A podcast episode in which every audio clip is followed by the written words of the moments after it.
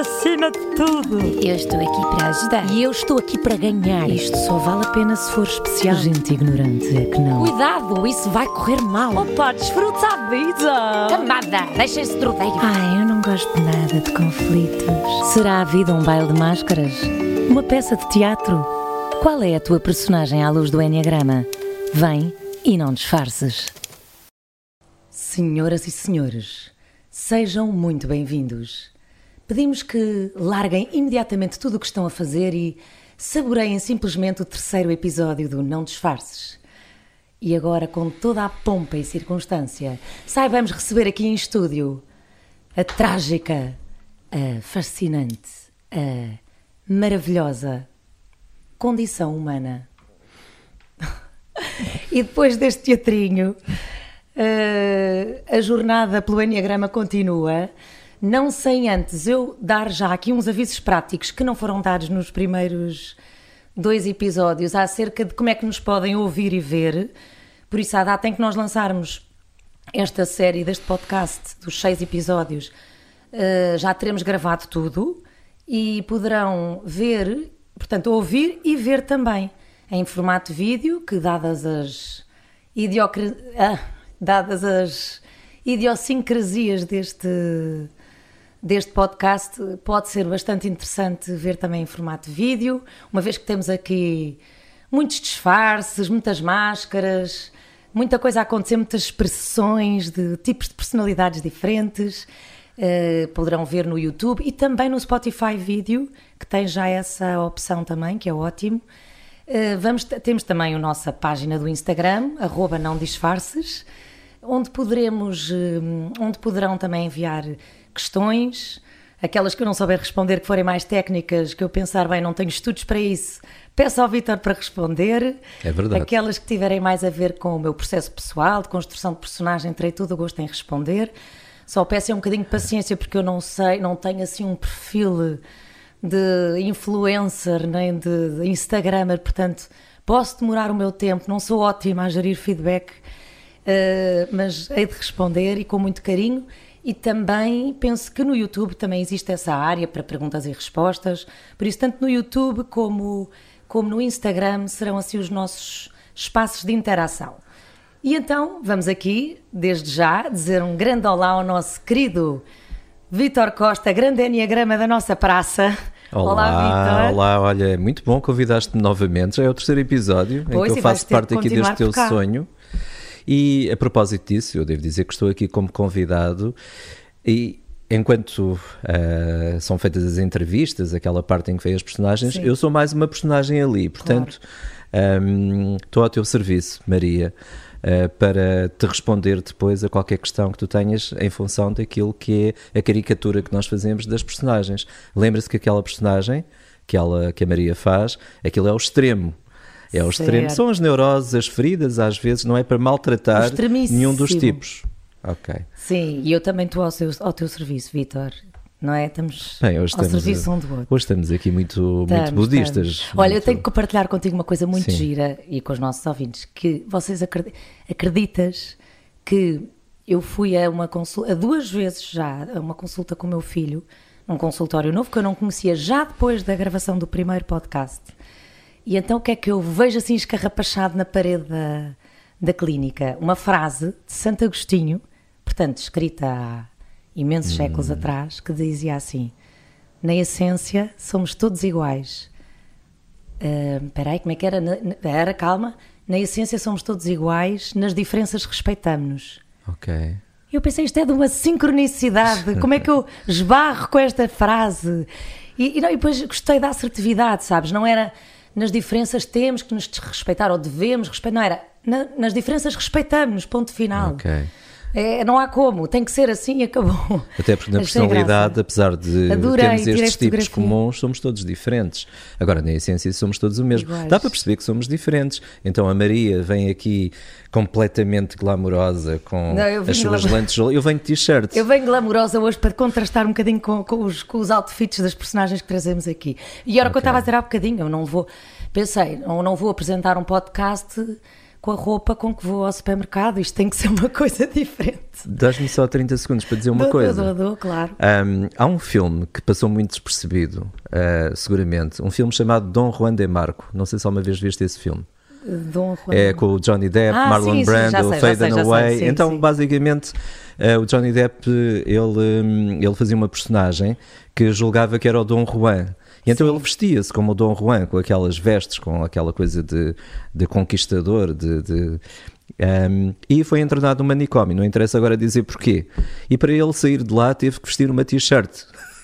Então essa coisa, talvez isto, essa t-shirt e essa cena tenha a ver com alguma coisa, não é? Muitas vezes precisamos de vestir a t-shirt ah, para poder Sim, sim, eu estou De alguma aqui... forma passar despercebidos. Atenção, eu agora aqui como. Libertar-nos, sim. É isso, eu, eu, não, eu tenho a noção que estou com a minha máscara, não é? Pronto. Talvez esta t-shirt também seja porque, uma máscara, porque por dentro está lá aquela personagem, eventualmente. Mas nós, sobretudo mulheres, não é? Às vezes precisamos de pôr assim umas roupas que nos façam sentir um bocadinho mais poderosas, assim, momentos que precisamos. Olha, eu estava a precisar disto, deste power, mas olha, mas pronto, a jornada, a nossa... Só para dizer uma coisa, Sim. há uma coisa muito boa naquilo que acontece aqui, que às vezes pode ser caótico, porque hum, é imprevisível aquilo que acontece sempre entre nós, Maria mesmo pois é. é imprevisível. imprevisível. Nós temos duas personalidades completamente imprevisíveis, portanto, tudo pode acontecer. Pode acontecer. E também é o encanto, eventualmente, daquilo que nós estamos a fazer aqui. Sim, sim. E pronto, e, e o nosso Enneagrama querido está aqui para nos ajudar.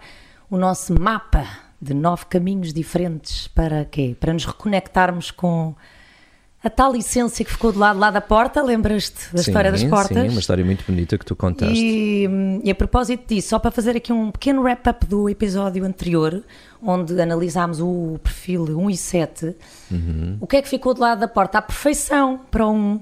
Disseste-me um dia uma coisa tão bonita sobre a perfeição que eu não posso resistir e tenho que partilhar sim. aqui. Que eu perguntei ao oh, Vitor, então, mas se a perfeição não é deste mundo, certo. como é que o, o N é tipo 1 uh, consegue atingir essa perfeição. E tu disseste-me, não é pela mania do perfeccionismo e só o afasta da perfeição. Exatamente. É aceitando que cada momento é perfeito para ele, para ele evoluir. Exatamente, cada eu momento é perfeito porque é isso que aparece. Se não fosse perfeito, Sim. aparecia outra Mas coisa. Mas eu tinha que dizer isto porque tu disseste-me isso num dia e eu achei é isso lindo. mesmo. E o set a mesma coisa, não é perfeição, é outro nome para a mesma coisa que é o plano. É o plano, porque ele faz plano. muitos planos. Ele é um o especialista plano, em brainstorming. Ele faz muitos planos para fugir à dor, mas se se retirar fica mais disponível para aceitar o plano. O plano. Não é? E qual é o plano? Não, e então, e, qual é, e quais são as essências que o nosso 5 e o nosso 8 que vamos ver aqui hoje, quais são as essências que eles tanto buscam e que, das quais se esqueceram então, ao atravessar a porta? Vamos já aqui ver? Queres que, que, eu te diga já? Não, quero que me digas depois ah, de termos aqui as nossas queridas uh, Sofia Mestre e Leonildo Fortes. Uau! Por isso, um breve até já. E agora podes ficar com uma delas desde já. Boa? Sim. Desejo-te boa sorte. Ok, vou falar um bocadinho sobre. Sobre a nossa 5. Sobre, sobre a nossa Sofia, a nossa 5. Então, o que é que é esta personalidade do tipo 5? Um, o tipo 5 é um tipo mental e não sei se recordam daquilo que já falámos anteriormente, mas o que está por trás destes mentais é uma coisa que se chama medo. Mas uh, eles lidam bem com esta história do medo. Uh, para aqueles que já estão a fazer determinados caminhos, sabem que o medo uh, não faz absolutamente sentido nenhum, não é? Mas nós aqui neste plano onde vivemos, no plano da dualidade, estamos tão presos à ideia do corpo e da personalidade que temos medos. Não há quem não tenha propriamente um medo ou um medo específico, ou medos que são medos que nós não sabemos exatamente quais são, mas que vêm em estado de ansiedade, por exemplo, o medo do futuro. Então, o que é que o 5 faz com esse medo? Faz planos, como qualquer tipo mental. Os mentais são conhecidos pelo planeamento, são tipos que planeiam. Que planos é que este 5 faz? Planos de conhecimento, de sabedoria. Então, este 5 é aquela pessoa que investe uh, a sua vida no conhecimento, na sabedoria. Então são pessoas que são especialistas nas suas áreas, naquilo que eles escolhem como sendo o seu investimento de conhecimento ou sabedoria, habitualmente são pessoas especialistas. Uh, vocês podem encontrar naquilo que às vezes se chama o tal nerd que ouvimos falar, que é aquela pessoa que não quer saber o que é que veste, o que é que come, uh, o seu aspecto, a sua imagem e está um dia inteiro atrás de um computador, por exemplo, a fazer programação, ou aquela pessoa que fica num laboratório o dia todo afastado das pessoas a investigar uh, como é que se comportam as células de qualquer animal ou como é que funcionam as asas das moscas. Então temos estes cinco completamente votados àquilo que é a sua cabeça. Costuma-se dizer que o 5 ele vive num castelo. E qual é o castelo do 5? É a sua cabeça, é o seu espaço mental interior. O que é que vai acontecer muitas vezes com estes 5? Eles desconectam-se das pessoas, eles têm alguma dificuldade em lidar, por exemplo, com emoções. Não é fácil para um 5 dizer eu amo-te. Uma coisa é um território uh, onde ele não se sente bem. Água não é propriamente o território do 5. As emoções estão muito ligadas aqui a este elemento água. Ele é, sobretudo, ar.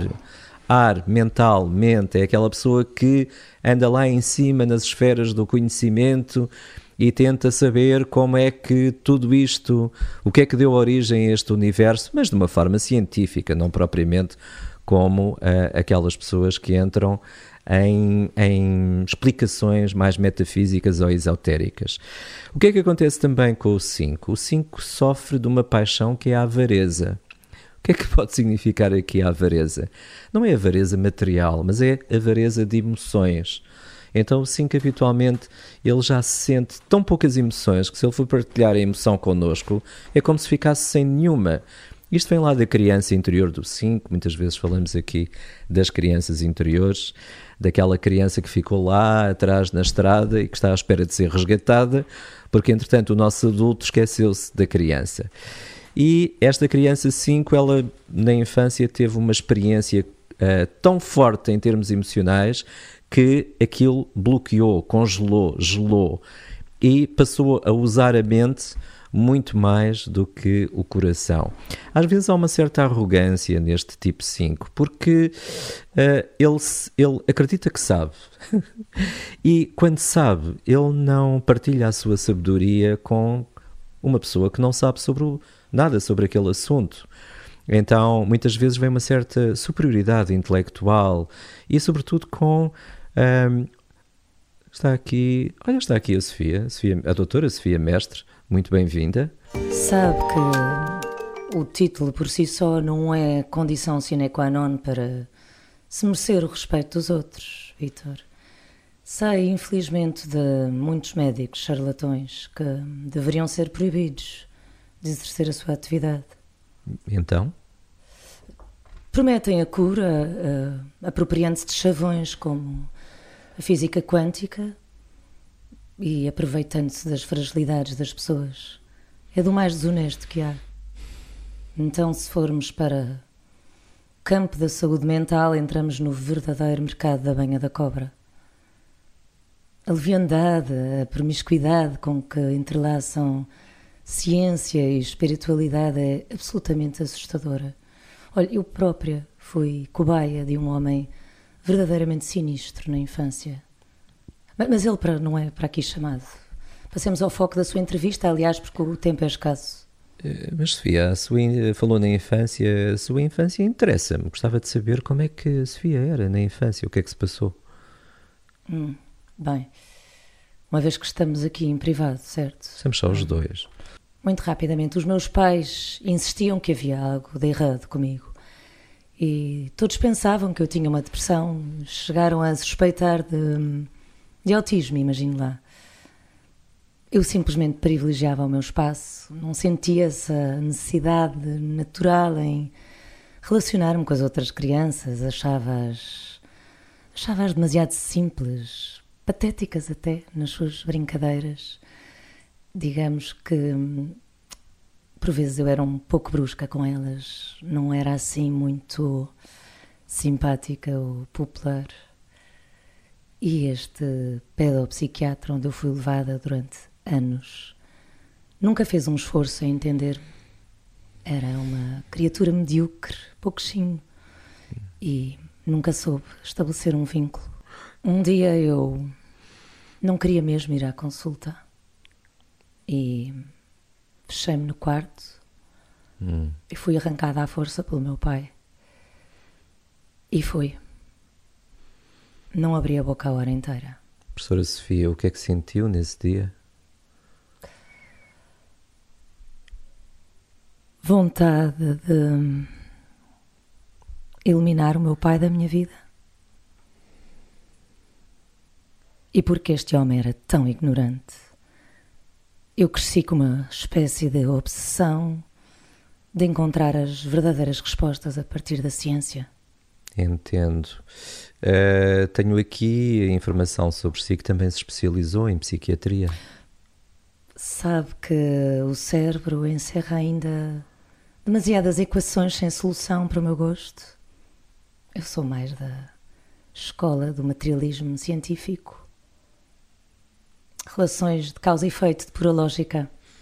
Especializei-me em cardiologia. E atendo muitos pacientes? Atualmente dedico-me apenas à investigação científica.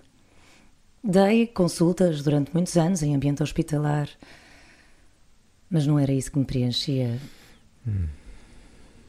Sentia-me demasiado mundana, misturada, e adquiri uma certa alergia ao corriqueiro. Os doentes vinham com toda a sua humanidade, os seus dramas, as suas emoções e era demais. Eu não tinha mesmo paciência para aquilo. Para lamechice já me basta ao meu filho. Filho? Ah, não, não sabia que também é mãe. Sim, sou casada e temos um filho. E um é mais do que suficiente. Hum, então, qual foi o impacto da maternidade aí na sua vida?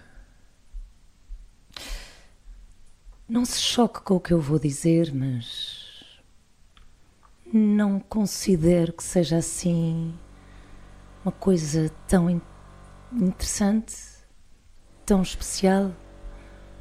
Evidentemente, eu adoro o meu filho, que é ligeiramente diferente de considerar a maternidade a atividade mais estimulante do mundo. Tudo o que for barulho, confusão, invasão da minha privacidade, eu já sei que vai mexer comigo e Portanto, aquela coisa do está doente, o que é que vai jantar, reuniões da escola, grupos de WhatsApp de paizinhos que entopem os nossos dias com banalidades. Ah, que perda de tempo. Evidentemente, nós não temos todos que achar giro, há gente para tudo e está tudo bem assim, não. Eu pessoalmente montei uma toda uma estrutura, uma logística para não me dispersar e e o meu marido é um santo, verdade seja dita. Uh, sabe que estamos aqui a trabalhar com o Enneagrama neste espaço, foi aquilo que nos trouxe aqui. A doutora Sofia já ouviu falar no Enneagrama, é porque tem assim alguns traços da personalidade do tipo 5, conhece? Onde é que você aprendeu isso? Essa metodologia foi de alguma forma testada?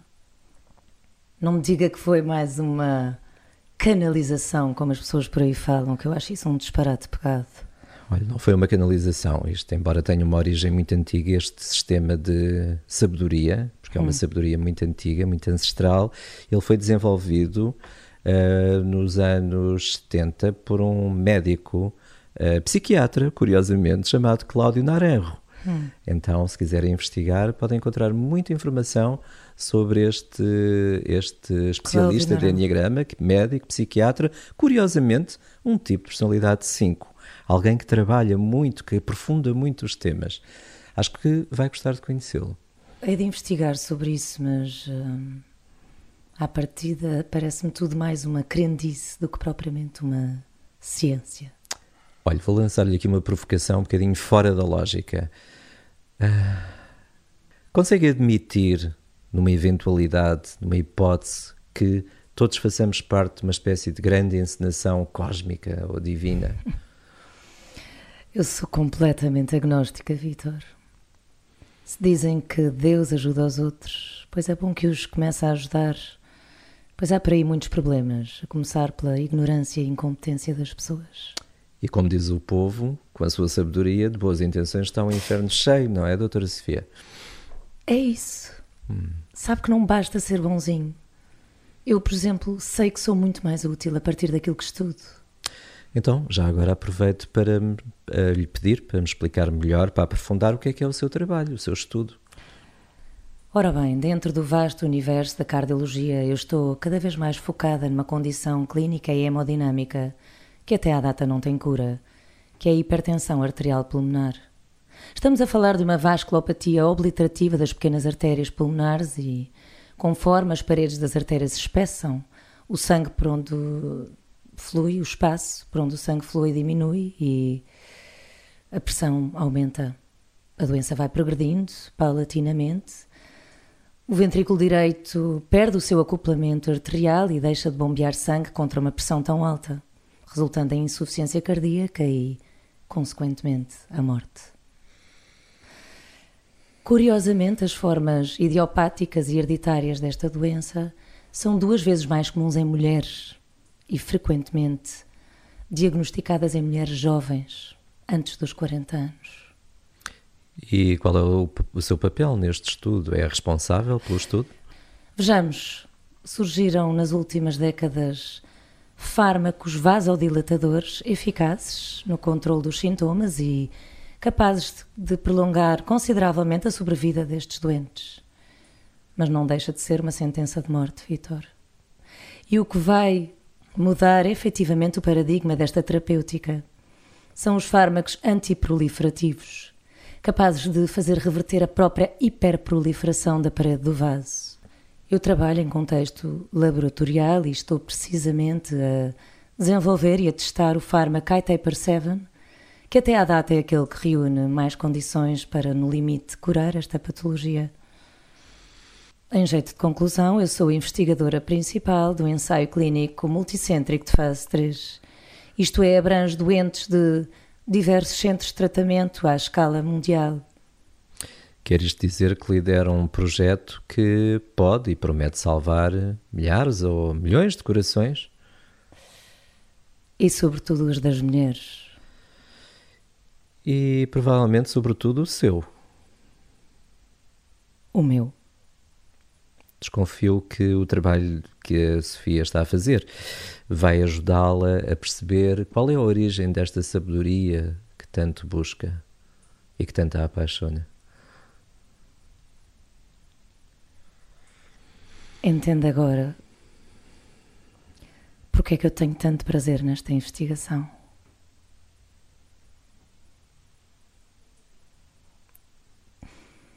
Isto não me costuma acontecer, Vitor, mas era capaz de abraçá-lo.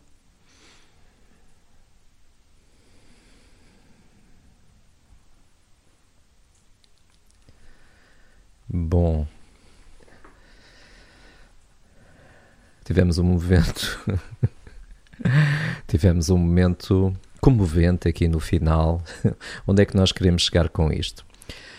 Uh, esta caricatura que nós fizemos aqui do, do tipo 5, uh, ah, para já, esta Sofia, esta professora, a doutora Sofia Mestre, tinha o seu quê também de altamente sedutor.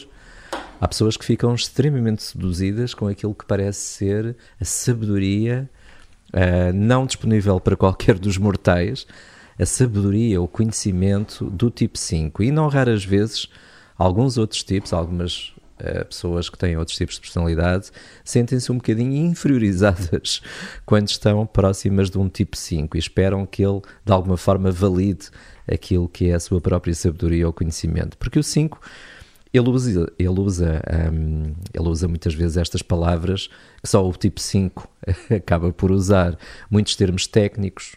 Uh, ele é alguém com o tal espírito muito científico, é alguém que uh, o método, a técnica, um, a investigação são importantes, quer seja uma pessoa que se dedica à medicina, como aqui a doutora Sofia, como alguém, por exemplo, que tem uma oficina de automóveis. Imaginem um tipo 5 com uma oficina de automóveis, então é aquele que sabe tudo uh, sobre automóveis, mas conhece toda a parte mecânica.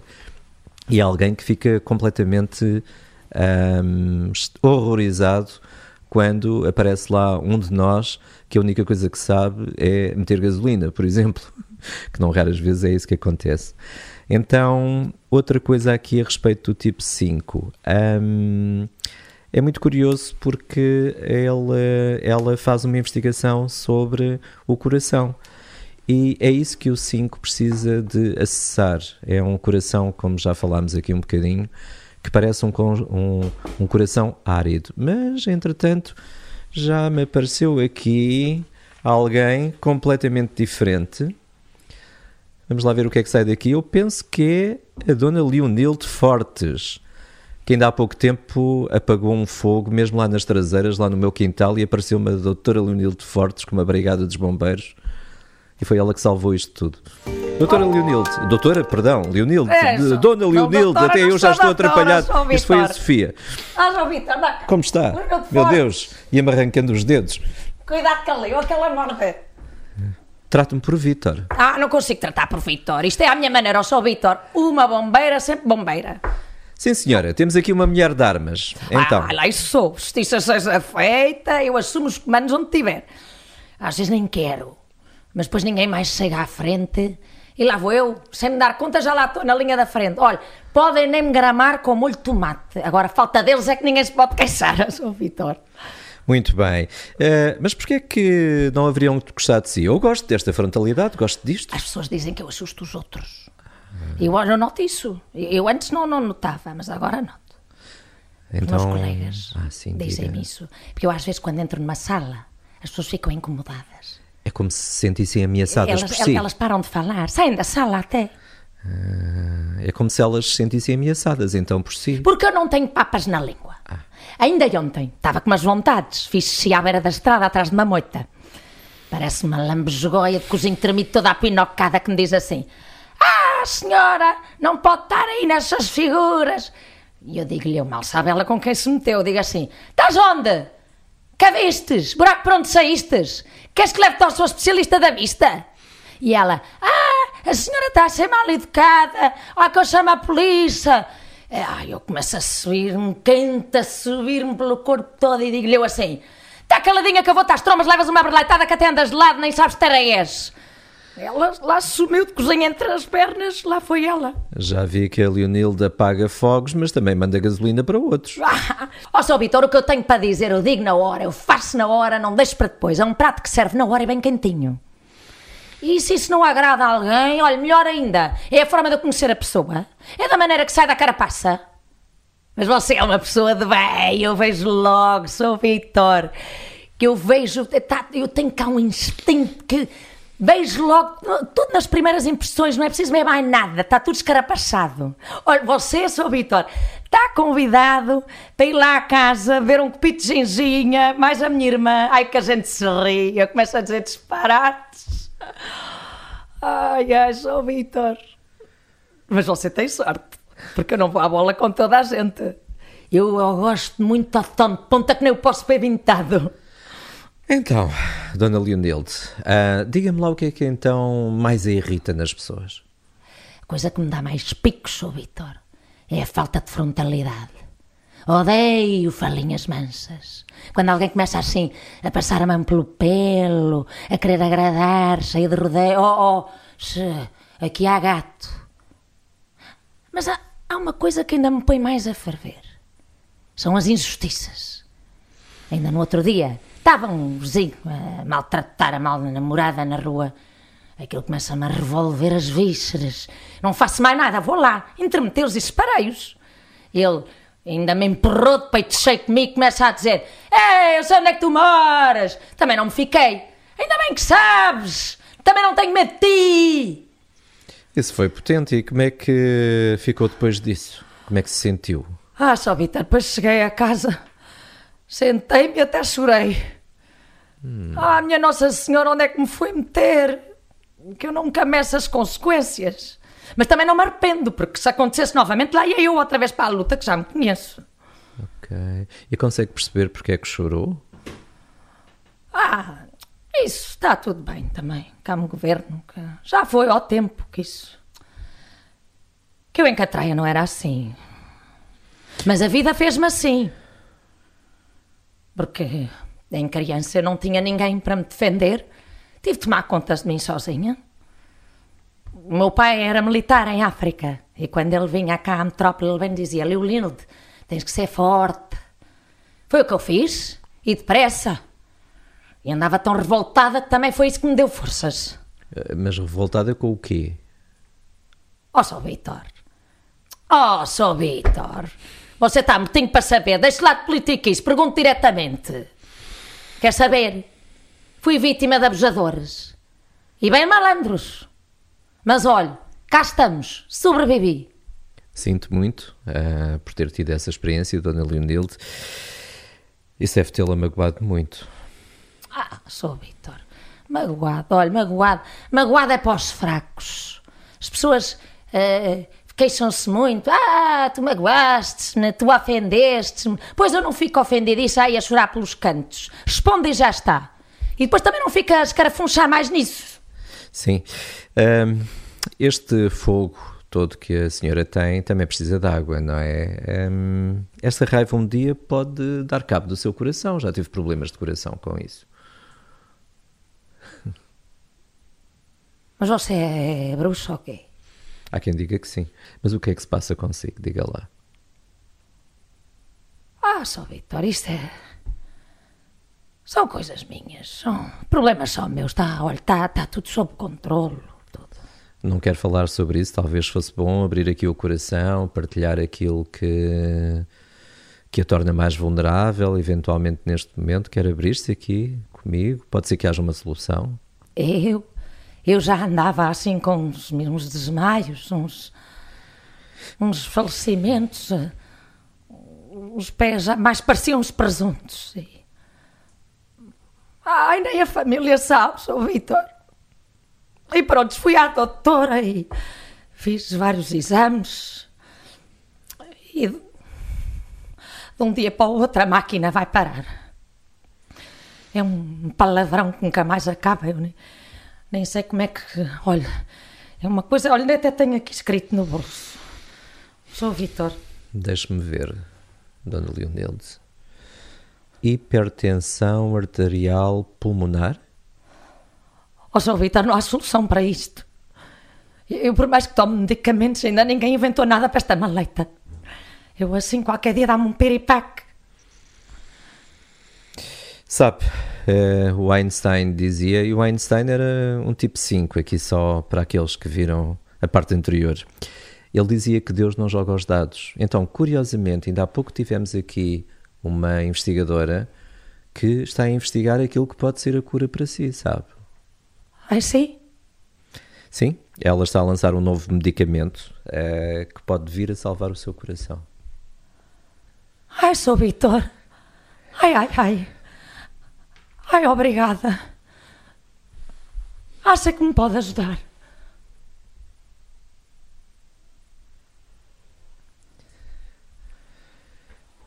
Bom, depois mais este momento dramático, vamos lá.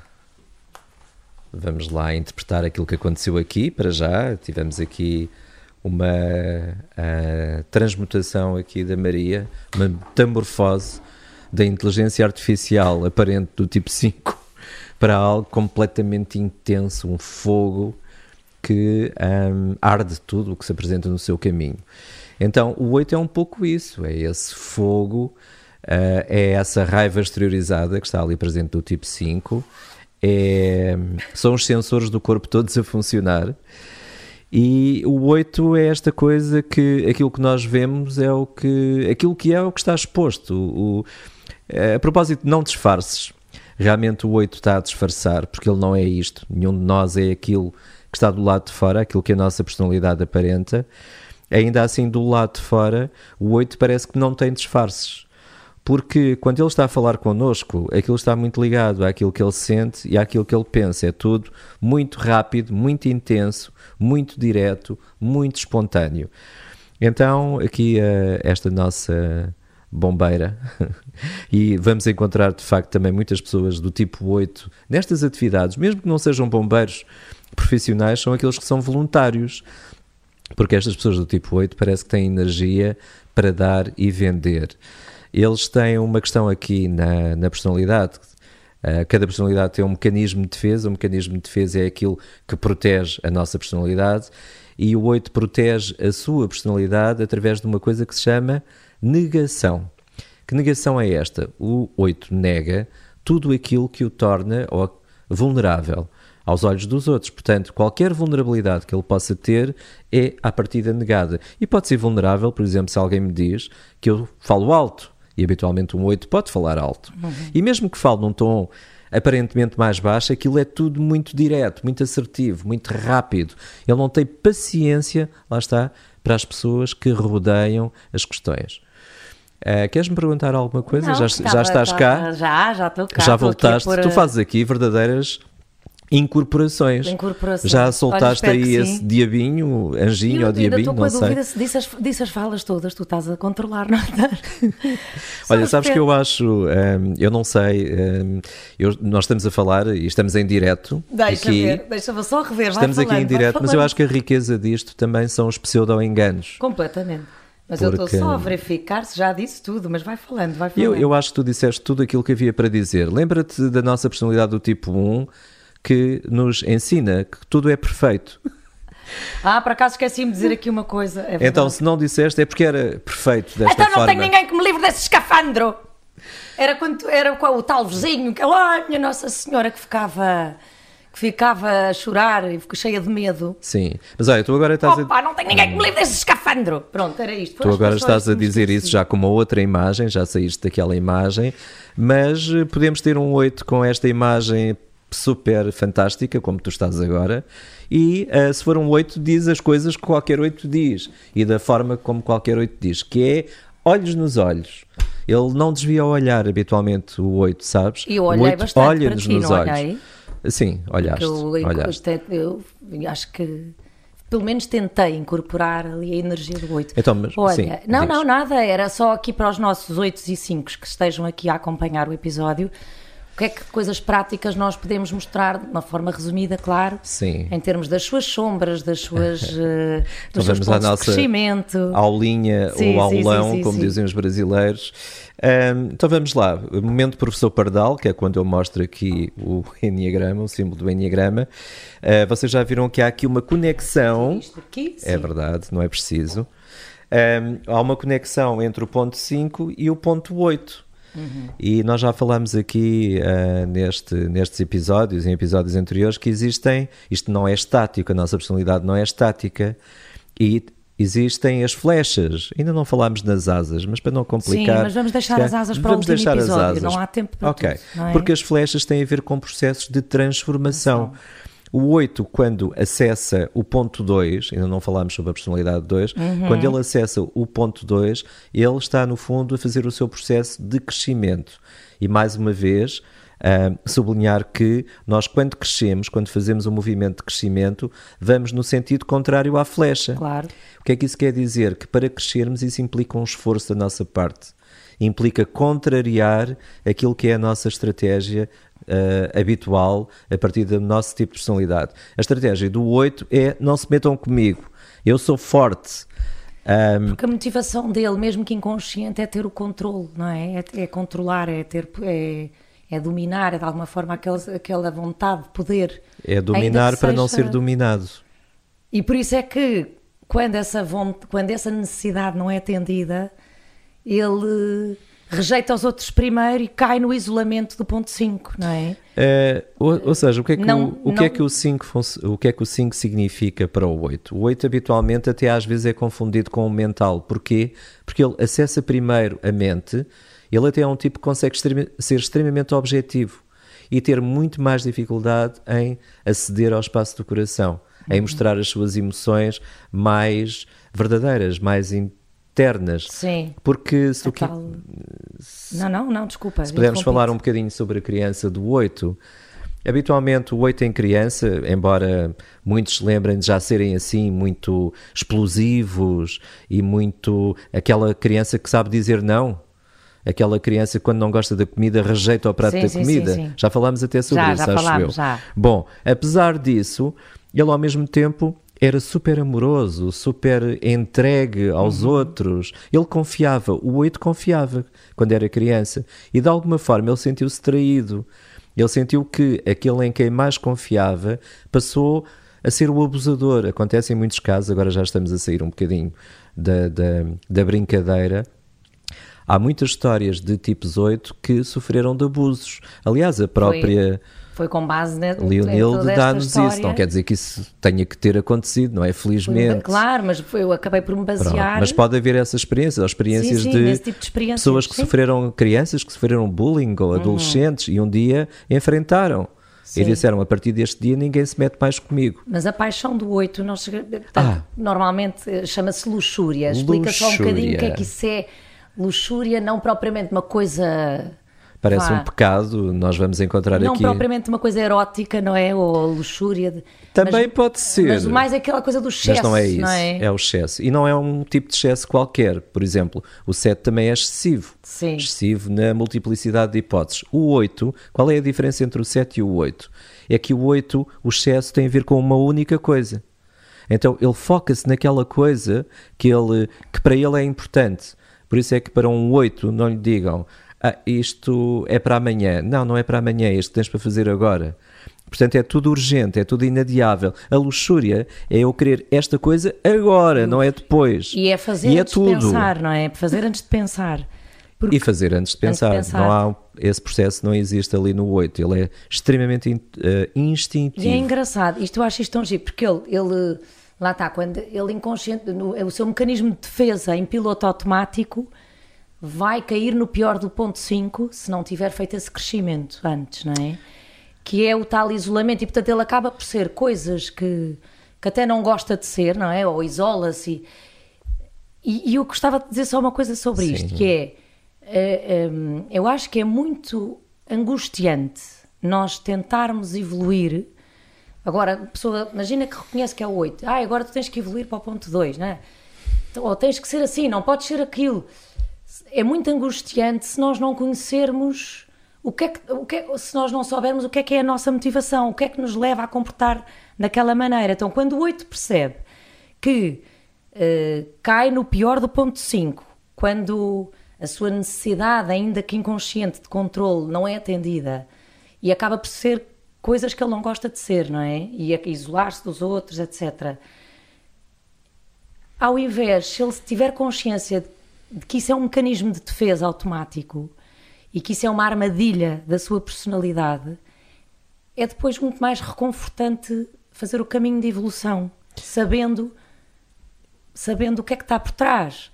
E é muito mais, e não, e, e não só, e ajuda também a catapultar todos os seus talentos, os seus dons, a estabelecer limites nas suas uhum. relações, a compreender melhor os outros que não veem o mundo com os mesmos óculos que ele isto que eu disse para o 8 é válido para o 5 e para todos os outros, não é?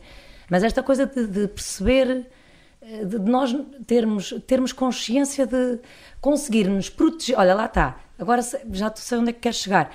Protegermos-nos, sabermos proteger dos nossos pontos de, de desintegração que antigamente até se chamava muito ponto de stress, não é Enneagrama? Mas ponto de stress. Agora com agora, as novas teorias não, as coisas é têm evoluído. Stress, não é? Eu depois li, é, não é bem o É que nós podemos ir buscar stress aos dois pontos. É quando isto... essa necessidade, é quando essa nossa motivação não é atendida, não é? Sim, isto é muito mais sofisticado do que aquilo que parece à primeira vista. O caminho do oito é o caminho para é o caminho do coração, ou seja, ele precisa de resgatar o coração que é um coração ardente, uhum. apaixonado e intenso, mas que está aprisionado de alguma forma. E só para, na verdade, aquilo que ele vai buscar ao 5, às vezes não é o isolamento do 5, ele vai buscar a mente antes do coração. Pois. Repara, ele tem um instinto, mas depois, quando ativa uh, o segundo instinto, e está há três instintos, uh, os tais centros de inteligência, que uhum. eu penso que já falámos um bocadinho já, sobre já, isso, já, mas ok. Então, ele ativa primeiro o mental e só depois o emocional, ou seja, a maior resistência do 8 é acessar às suas emoções mais verdadeiras. A tal Portanto, ele sempre que usa, porque eles são muito objetivos, porque a virtude os 8. Do 8 é a inocência. A virtude do 8 é quando ele resgata a sua inocência. Sim. Sabes porquê? Porque o 8 ele não vê assim propriamente inocentes, ele vê uh, muitas vezes injustos que têm que ser combatidos e ele tem que vingar os inocentes. Uhum. É aquilo que é a motivação do 8. Ele está aqui para vingar aqueles que sofrem de abusos aqueles que são inocentes. Por isso é que ele é um protetor dos mais fracos. Completamente, mas depois de fazer o crescimento no melhor do ponto 2, que tem a ver com toda a parte o crescimento, da empatia... O que é que é o melhor do, do ponto 2? É a pessoa ter práticas de abertura do coração. Do coração. É ser mais vulnerável, dizer que também tem dores. Dona Leonilde, esta senhora, claro, dizer eu não é estou bem, eu maneira. aceito ajuda. Exatamente. E aí depois já consegue então ir vibrar também no melhor do ponto 5, que tem a ver com pensar antes de agir. É? Exatamente. É? Porque ele à partida, à partida, está um bocadinho mais desconectado do conhecimento, não é? Do 5, que é um, tem a ver com, com, com o lado sombra. Uh, ou seja, o 8 não tem muita paciência para aprofundar as coisas. O 8 é uma pessoa da ação. Uhum. Uh, ainda, olha, uh, vim para aqui depois de ter estado com um 8 que conheci recentemente, que é uma pessoa absolutamente maravilhosa. E isto é muito importante também dizer o seguinte. Uh, nós aqui caricaturamos muito as personalidades, porque estamos Sim, a brincar claro. um bocadinho. Não é há melhor bom, nem pior, não há nenhum tipo de personalidade é melhor muito bom nós aprendermos a rir de nós próprios depois de ter falado de coisas certo. muito sérias, porque a vida é um bocadinho séria demais às vezes. Então isto não significa ridicularizar nem subestimar significa que precisamos de rir um bocadinho destas encenações completamente alucinantes. Olha, e o ponto que nós para falarmos um bocadinho do nosso 5, uh, porque o tempo, não sei se. Ah, queres falar outra vez é do 5? Vitor, o tempo é escasso. não, que temos que também dar aqui algumas então, de facto, ferramentas o cinco, para o nosso Olha, cinco. o 5 vê as coisas de um ponto de vista muito científico, muito racional ou muito lógico, as coisas têm que fazer sentido, etc. Mas isso também é um disfarce. Uhum. Porque eu fui conhecendo ao longo aqui do, da minha experiência, até como facilitador destes processos de autoconhecimento e outros mais ligados à espiritualidade. E um dia talvez possamos falar sobre a diferença entre autoespiritualidade. Autoespiritualidade, imagina, inventei uma palavra nova. Fica registado. Autoespiritualidade. Terceiro episódio brutal. do Não Disfarces. Vitor regista. Porque se calhar é isso. Autoespiritualidade. É fazer a fusão entre o autoconhecimento e a espiritualidade. Sem autoconhecimento é difícil acessar a isso que se chama espiritualidade. Mas para te dizer que os cinco. Uhum eles, como aprofundam muito e como muitas vezes se transformam em mestres, entre aspas, ou especialistas da sua área, passam para o lado de lá para aquilo que é mais místico e mais invisível. Completamente. Vou falar no Cláudio Naranjo. O Cláudio Naranjo é, foi aquele que desenvolveu este sistema que nós estamos a trabalhar hoje em dia, que é o sistema dos tipos uh, de personalidade, os tipos psicológicos do Enneagrama. Uh, ainda assim, para além dele ser, apesar dele ser médico, psiquiatra, um catedrático, ele era um místico. Uhum. Era um místico que se envolvia em experiências muito fora da caixa, como por exemplo, experiências com o ayahuasca e por aí fora. Portanto, estás a ver, o 5 muitas vezes ele, o Einstein, ele tinha esta, toda esta visão mais científica do universo, todas estas teorias que ele nos trouxe, mas era um tipo meio místico ao mesmo tempo, que é uma face pouco conhecida do Einstein. Mas era, era, era. Aliás, ele lia, para ele, a maior referência, segundo ele disse, uh, uh, já no final da vida, era um livro que lhe foi apresentado, salvo erro, mulher, pela mulher dele, que se chamava.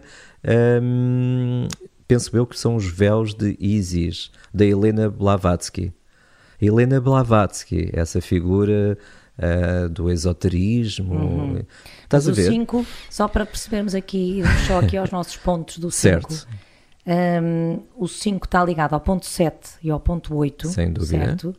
Por isso, ele. Estamos aqui outra vez ao professor Pardal. Quando, quando, o 5, quando o 5 desintegra, não é? E não fez ainda esse trabalho de crescimento e, e, e perde um bocadinho o controle, não é? E, Vai, fica forma, confuso e ficar a disparar em, vários, é, em várias pode disparar direções. em várias direções, mesmo até em termos de conhecimento, não é? Pode começar a disparar, a conhecer um bocadinho isto, daquilo, digo eu, será isso? Um, porque... ele vive aterrorizado com a ideia de não saber o suficiente. Ele quer abarcar tudo, ele de quer, não saber ele o quer sorver todo o conhecimento que existe, eventualmente. Seria o seu. Que é impossível, que é tal, lá é está, é a tal quimera impossível, é o conhecimento que está que não é deste mundo, não é? E, quando ele, e quanto mais ele está nessa. Quanto mais ele está nessa busca desenfreada. Nessa obsessão. Nessa obsessão, mais se vai afastando do único. Mais vai caindo naquilo único e verdadeiro que é o isolamento da sua cabeça e vai se afastando do verdadeiro conhecimento. Que, que passa por quê? Por crescer a partir do ponto 8. Olha, passa o que é que ele vai desapego. buscar ao ponto 8? Uh, o que ele vai buscar ao 8 é desapego o que é que isto quer dizer? Uhum. Ele precisa de partilhar com, com, com os seres normais deste mundo. Uh, precisa de partilhar aquilo que ele sabe e precisa de também receber feedback. Ou seja, nós aprendemos verdadeiramente com toda a gente. Eu não estou a dizer isto só porque fica bonito. Às vezes pensamos que aquela pessoa não tem nada para nos dizer porque não conhece determinado assunto. E muitas vezes é com, com essa pessoa que nós aprendemos. Por exemplo, aqui no Enneagrama diz-se muitas vezes que aprende-se Enneagrama é com as pessoas. Nós podemos ler os melhores livros de Enneagrama, existem alguns já muito bons, mas nunca vamos aprender o Enneagrama a partir dos livros. O Enneagrama é uma vivência, sobretudo este Enneagrama da, psicológico da, das personalidades. mas o desapego não é o desapego. O desapego é o desapego Não é o distanciamento emocional, antes pelo contrário, é o desapego de abertura de coração, certo? E o desapego também é sair do castelo, porque ele vive num castelo, sabes onde é que fica esse castelo? É na cabeça dele. Então ele tem que baixar a ponte levadiça, sair do castelo e vir cá para fora, e ele vem cá para fora no ponto 8. E, viver, e também e estar mais presente, não é? A questão do corpo e da, e da, do, da é estar ação. numa festa, estar numa festa se for preciso. Ele tem pânico muitas vezes, ou a multidões, ou a outros, uhum. ou a grupos que não tenham nada a ver com ele. Eu, eu depois também naquelas recomendações que leio no fim, uh, acho que, que, se consegue perceber um bocadinho isto do, do que é que ele pode ir buscar melhor ao ponto 8. Mas é mesmo isso, ele vem buscar ao ponto 8 a exteriorização do seu conhecimento, porque ele muitas vezes guarda esse conhecimento Sim. para si. Ele só partilha aquilo que pode ser partilhado porque ele está sempre mais à frente e ele tem medo de partilhar aquilo que é o seu tesouro, entendes? E porquê que o, oh, Vitória, e porquê que o 5 tem a sombra no 7? Olha, eu digo-te pela minha experiência e há uma coisa muito engraçada. Não sei se alguma vez um dos grandes professores de Enneagrama chamado Urânio Pais alguma vez vai assistir a este podcast. Vamos ter que Mas o Urânio Pais é um 5. Que eu adoro. Um cinco. Aliás, ele é o autor daquele livro. Uh, não sim, é o sim. autor desse livro, já tem outro livro que se chama Guia para Despertar sim, mas com é Enneagrama. um guru do, do Enneagrama. Sim, é um pouco isso. Um, é um pouco isso, ou para muitos muito, uh, é muito isso. Ele é um verdadeiro guia aqui no Enneagrama para muitas pessoas, mas ele é um 5 e isto a propósito do quê? Da sombra ele... no 7. Ah, ah, ok. Eu, ele deixa sempre o 7 para o fim. Curiosamente, como de alguma forma eu aprendi algumas coisas com ele sobre Enneagrama, também deixa o 7 para o fim e começa pelo 8. Um, o 7 aparentemente é o impacientezinho do Enneagrama porque ele não tem muita paciência para estar à espera sim, sim, sim. que isto termine e passar pelos outros todos, portanto fica para o fim. Mas eu sinto às vezes que o, o urânio, ele ele tem ali qualquer. Até o próprio urânio, urânio, se me estás a ver e a ouvir, isto é muito engraçado. Olha, se quiseres, eh, diz-me qualquer coisa. Mas é a percepção que eu tenho que ele trata um bocadinho menos bem o tipo 7, sabes? Hum. Ou seja, o próprio 5 não tem paciência para o 7, porquê? Porque o 7 tem duas ou três frases, ele apanha a ideia e o 5 está lá a aprofundar aquilo que... tudo. E ele acha que essa postura do 7 não é uma postura séria. Será que o 5 está desconectado com o prazer? Com... Muitas vezes está desconectado com o prazer, com, com a, a felicidade e com a alegria. Repare, estes pontos aqui da profundidade são pontos de alguma depressão. Uhum. No 5, de uma depressão mental que depois pode passar a uma depressão emocional e o 4 numa depressão emocional, que pode passar eventualmente também uma depressão mental. Ou seja, estes dois indivíduos, o 5 uhum. e o 4, estão ao lado do buraco do Enneagrama. Se me deres espaço e tempo, falaremos do buraco Mas lá para o último episódio. Ah, sim, sim, temos que falar desse buraco. Mas há muita esperança. Não, estou a brincar. Isto é, o 5 é maravilhoso. Atenção. Claro que o 5 é maravilhoso. Olha que o 5, por exemplo, o 5 na sua versão sexual são pessoas que parecem quatro, são pessoas altamente sensíveis. Tens que explicar. Chopin, que... por exemplo. Tens que explicar às pessoas o que é que é a versão sexual, porque existem três é. tipos. E, epá, Mas sabes uma coisa, Maria? Aquilo que nós estamos aqui a fazer, isto é milenar. Existem. O Enneagrama tem milénios sim, sim, e sim. tem toneladas de informação a partir deste símbolo que é esta mandala. Está aqui tudo. Mas isto para explicar que existem, ou seja, existem três subtipos em cada tipo. Exatamente. Que é o da autopreservação, o sexual e o social. E o social. Havemos de Mais uma coisa que deixamos para o fim. Está no último episódio, que vamos ter um bocadinho e isto mais também tempo. para dizer que isto está a abrir portas para que tenham curiosidade em saber mais também sobre o Enneagrama. Eu queria, verdade. E tu estás a prestar um ótimo serviço, e eu Maria. Tenho. Desculpa, Vitor. Tu estás a prestar desculpa. um ótimo serviço, porque estás a abrir portas. Há pessoas que se podem sentir incomodadas com estas charges das personalidades. Não digo que não. Uh, isto dá para tudo, uhum. não é? Uhum. Mas há outras pessoas que vão perceber que tu estás a fazer um trabalho que é um serviço para o próprio Enneagrama porque são ferramentas que durante séculos se mantiveram no domínio dos deuses. Conhecimento secreto, só trabalhados em escolas de conhecimento. E hoje estamos a abrir para estas coisas, porque isto é muito importante para esta transição que nós estamos a, fa a fazer de uma consciência de terceira dimensão uhum. para consciências mais elevadas. Então, parabéns pelo teu serviço, muita e gratidão pelo teu serviço, aqui, Maria. Victor, nunca conseguiria fazer e pela tua coragem. Agora parece que estamos naquele momento de bajulação. É preciso Olha. muita coragem para fazer aquilo que tu estás a fazer. Queria dizer isto em direto. Obrigada. Pronto. Eu também agradeço muito estares aqui. Olha, Vitor, é, não, é que eu, ainda bem que eu estou a ver este papel, porque estão a ver, eu esqueci-me de dizer uma coisa importantíssima, que é agradecer do fundo do coração ao, ao doutor Rui Plácido, cardiologista uhum. em Santa Maria, Hospital de Santa Maria, que me ajudou de, de uma forma muito, muito aberta e generosa. Um, quer dizer, validou o guião que eu construí, porque eu, eu, precisava de encontrar uma. Eu queria que esta Sofia Mestre estivesse ligada à área do coração, porque justamente o pecado, a paixão do sim, que é a avareza do coração, é o coração ressequido. A avareza então, de emoções. De emoções. É verdade. E por isso eu queria que ela estivesse ligada, que ela estivesse à beira de descobrir qualquer coisa, break, tipo, uh, qualquer coisa que fosse mesmo uh, crítica, importante na, na, área da cardiologia. E então o Dr. Rui Plácido, de forma muito, muito amável, ajudou-me e deu-me esta sugestão de ir pela hipertensão arterial pulmonar, ainda Muito por cima bom. é uma doença que afeta mulheres, pronto, tinha tudo a ver, eu pensei, não, Sem é isto, é isto, é isto, quando ele me falou nisto. Olha, e... Muito, muito obrigada mesmo, espero que se nos estiver a ouvir, Quero agradecer-lhe muito, Dr. Rui Plácido. Gratidão, Dr. Rui Plácido. Gratidão. E agora? Olha, Desculpa. só uma coisa muito importante que é para, porque há ali uma, um, no final, aquilo pode ter parecido assim um bocadinho metido a martelo. Sim. Quando ela diz, tenho vontade de abraçá-lo e isto não me costuma acontecer. Ah, conta-me lá, porque Então, isto, isto parte de experiências reais. Pois parte. Eu uh, trabalho muito em grupos, às vezes até em empresas multinacionais, em que levo o Enneagrama a essas empresas e acontecem coisas incríveis. As pessoas desconstroem-se e, e abrem-se para um uh, para algo completamente diferente durante esses cursos, nomeadamente os cinco, que no início são os meus maiores críticos, ficam à espera que eu me estico ao comprido, que eu caia ali, tentam perceber afinal este tipo sabe ou não sobre isto, etc, etc. E já me aconteceu no final, e não é a primeira vez, o 5 detesta abracinhos habitualmente, sobretudo com pessoas que ele não conhece. Uhum. Pai, uma ou duas pessoas na sua vida são dignas, a não ser, pronto, há cinco que, que já abraçam toda a gente, mas isso é outra história.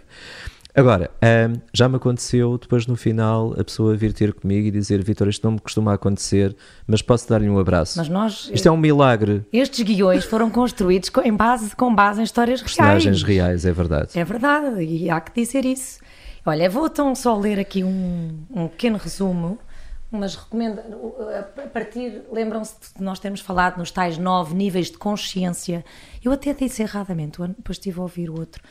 Falei o lado mais isto, o lado mais saudável. Não é o lado, é níveis. Uhum. Há quem esteja em níveis mais básicos e muito a partir da sua personalidade e em níveis que já estão a transcender a sua personalidade e mais próximos das suas virtudes. E então, o nível, agora começamos pelo mal, o nível patológico do 5, vou ler. Desvincula-se afetivamente dos seus relacionamentos e mergulha num isolamento nihilista obcecado e paradoxalmente assustado com as suas próprias ideias ameaçadoras, busca o esquecimento, podendo cair no delírio, nas fobias e numa distorção psicótica com a realidade. Nível mais brilhante do 5. Observa tudo com uma, extra... Observa tudo com uma extraordinária percepção e discernimento. Nada escapa à sua atenção. Visionário, compreende amplamente o mundo e ao mesmo tempo mergulha nele profundamente. De mente aberta, encontra maneiras inteiramente pioneiras de fazer e perceber as coisas e tem a capacidade de integrar todos os elementos da realidade como se de peças de um puzzle se tratassem, reconstituindo o todo e devolvendo-o ao seu verdadeiro contexto. E há pessoas assim, hein? Há mesmo. já estão a atingir aqui os pinkers do 5. Sim, mas you que know essas... who you are. E hum, recomendações para o 5. Como é que o 5 então pode atingir este pináculo? Bem, aqui umas coisinhas. Quando cais na dispersão do ponto 7 e tornas-te incapaz de fazer avaliações precisas, nesse momento pode ser útil obter o conselho de alguém em quem confias. A minha voz está cada vez pior. Observa quando estás envolvido intensamente em projetos que não são necessariamente bons para a tua vida. Consegues acompanhar imensa coisa ao mesmo tempo, mas podem tornar-se grandes distrações do que sabes que realmente precisas fazer. A ação decisiva, que está no ponto 8, trará mais confiança do que aprender mais factos ou adquirir mais competências não relacionadas com o objetivo. Está alerta para quando o teu overthinking te afasta do momento presente e do contacto físico com os outros. Meditação, corrida, yoga e dança ajudar-te-ão a acalmar a mente e a reconectar-te com as sensações corporais, acedendo a outras formas de conhecimento, como a emoção e a intuição. É natural entrar em conflito com outras pessoas e o saudável é resolvê-los, em vez de rejeitar as ligações, retirando-te para o isolamento. Fortalece assim o teu círculo de amigos íntimos em quem confias o suficiente para ter conflitos. Permite acalmar a tua, forma, a tua fome de conhecimento com o desejo de prazer. Experimenta mais as tuas ideias antes de acabares de reunir toda a informação. Entusiasma-te, goza a vida. É caso para dizer, enquanto que para o 5, para o 8 nós temos que dizer pensa antes de agir, aqui para o, para o 8 temos que dizer age antes de pensares em tudo, não é? E os, então, as celebridades do 5, já disseste algumas, Einstein, claro, Stephen Hawking, Vincent van Gogh, uhum. não sei, terão analisado isso para chegar à conclusão. É uma especulação. Especulação. John Nash, de Uma Mente Brilhante, uhum. o filme, lembras-te? Uhum, sem dúvida. Aquela personagem É um incrível. ótimo exemplo. Jane Goodall, Goodall, Goodall, diz-se assim, não faz, não faço ideia. Está dito. Está dito. um país do 5, Vitor. Olha, Inglaterra, curiosamente. Inglaterra. Inglaterra, aquela Ai, coisa muito, aparentemente muito fria, mas estou a falar numa certa Inglaterra. Eu nem okay? fui investigar porque queria perguntar-te aqui Aquela fria, aquela ironia. Sim, sim, sim. Em que estamos ali numa elegância total e de repente há uma farpa daquelas ah, mesmo. Pois snobs. Ou seja, o snobismo Sim, pode ser aqui uma das doenças do ponto 5. E agora, eh, eh, muito rapidamente, então, o nível mais patológico do 8, como é que ele. Enfim. Megalómano, sente-se invencível e invulnerável. Se entrar em perigo, pode destruir brutalmente tudo o que não esteja de acordo com a sua vontade, incapaz de se render a qualquer outro. Pode tornar-se vingativo, bárbaro, com tendências sociopatas. Claro que não queremos que ninguém seja assim. Obviamente. O nível mais elevado, grandioso do 8, ora vejam, torna-se compassivo e tolerante, dominando-se a si mesmo através da sua entrega a uma autoridade superior. Toma a dianteira e faz acontecer com uma enorme paixão. Inspira autoridade sem ser autoritário. Firme e gentil. A sua coragem ganha um propósito elevado, pois está disposto a arriscar muito para alcançar a sua visão e gerar impacto duradouro ainda que possa não agradar a todos. Arrisca-se a alcançar o verdadeiro heroísmo e até a grandeza histórica. Recomendações para o 8 chegar até aqui.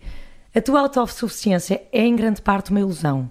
Se alienares as pessoas que querem colaborar contigo, acabas por atrair no futuro pessoas menos leais. Isto tem a ver com o crescimento no 2. Pensa antes de agir. Demonstras verdadeiro poder quando evitas afirmar a tua vontade de forma brusca, mesmo quando poderias. Aprenda a ceder. Torna-se, torna-te mais brando, mais gentil. Muitas vezes pouco está realmente em jogo e podes perfeitamente permitir que os outros façam como querem, sem que isso sacrifique assim tanto as tuas necessidades reais. O teu verdadeiro poder reside na tua capacidade de inspirar e elevar as pessoas, quando assumes o comando e ajudas todos a atravessar uma crise, por exemplo. Deixa vir ao de cima a ternura, a doçura que tens por baixo da armadura. Isso não te enfraquece, pelo contrário, confirmará o porto de abrigo que representas para os outros. Mas agora o poder, ah, e agora o teu poder é um mix incrível de fortaleza e delicadeza. Observa as pessoas que realmente estão ao teu lado e diz-lhes o quanto são importantes para ti. Celebridades: Winston Churchill, Martin Luther King, Pablo Picasso, Tens assim mais alguma assim a sair da cartola? Uh, podíamos falar, por exemplo, alguns muito conhecidos, Donald Trump. Ah, completamente. Jair muito. Bolsonaro. Completamente. Então, isto sem julgamentos, cada um tem as suas ideias, mas vamos encontrar, por exemplo, aí no Trump muita questão de, do mecanismo de defesa do uhum, 8. Completamente. Uh, eu nego tudo aquilo que me torna vulnerável. Eu perdi as eleições, nem pensar. Claro. Estás a ver até que ponto é que pode ir? Isto tem tudo a ver com níveis de consciência. É isso, é Temos tais... oito que são corações absolutamente maravilhosos, magnânimos, etc. Heroicos. Podemos ter oito que são podem ser um bocadinho mandões. Uhum. Uh, e está um para país, tudo. Um país oito, Victor. Um país oito, olha, posso dar o exemplo, pelo menos de uma grande parte da Espanha, nomeadamente Madrid, ah, Sevilha, sim, sim, toda sim. aquela coisa, aquela intensidade, aquele falar alto, aquele, aquela coisa que. Porque não te calhas? Isso, isso, é muito isso. Sim, sim, sim, sim. Israel também pode ser um país oito, mas é mais discutível. Qual, desculpa? Israel. Israel. Mas tens aqui porque é assim, eu tenho que me proteger, eu, tenho, não posso estar vulnerável, porque Sim. atenção que isto não tem nenhuma leitura política ou ideológica. Não, claro, tem a ver e são exercícios de especulação, mas obviamente resultam é de alguns estudos mais profundos na linha dos cinco. Claro, dos cinco. É Olha, verdade. e músicas, vamos lá às nossas músicas. Queres tu dizer as tuas primeiras? Olha, para músicas. Cinco, uma música para o 5. Uma música para o 5. Uh, Chopin, alguns, uh, alguns teóricos do Enneagrama associam o Chopin a uma personalidade 5 do Enneagrama.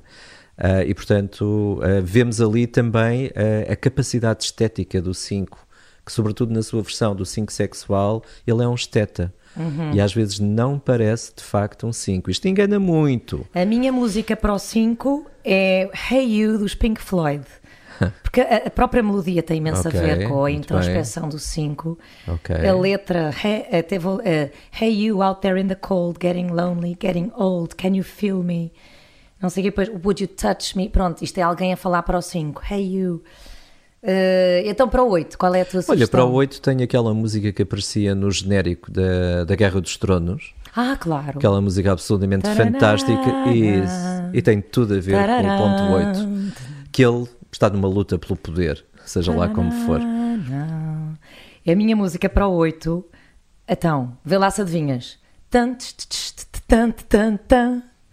Eye of the Tiger. Eye of the Tiger. Uh, ok, muito Survivor. bem. Survivor. Sim, a batida. E a letra. So many times it happens too fast, you trade your passion for glory. It's the eye of the tiger, it's the thrill of the fight, rising up to the challenge of our rival. Pronto, e é isto. E agora no próximo episódio não vamos perder os nossos queridos 3 e 6 através das Uau. nossas lindíssimas. Uh, ora bem, a 3, a Joana Máximo e a, a Bebita. E agora despedimos, Vitor. Queres despedir-te aqui dos nossos queridos ouvintes? Eh, eu podia disfarçar e dizer que me vou despedir até à próxima semana, mas podem já ouvir o episódio seguinte no próximo minuto. Exatamente. E então, o que é que eu posso dizer assim de novo? Olhem, um, agora olhando aqui para. Opa, olhando para a câmara, estás a ver? Agora foi um bocadinho a mel. Pronto, isto é um bocado esquizofrénico. Eu disse que se calhar acabava. Uh, então, agarrem na coragem do 8 e, e que absorvam a sabedoria do 5, vivendo assim mais em verdade e rumo ao único e verdadeiro conhecimento. Um grande, grande beijinho e não disfarces.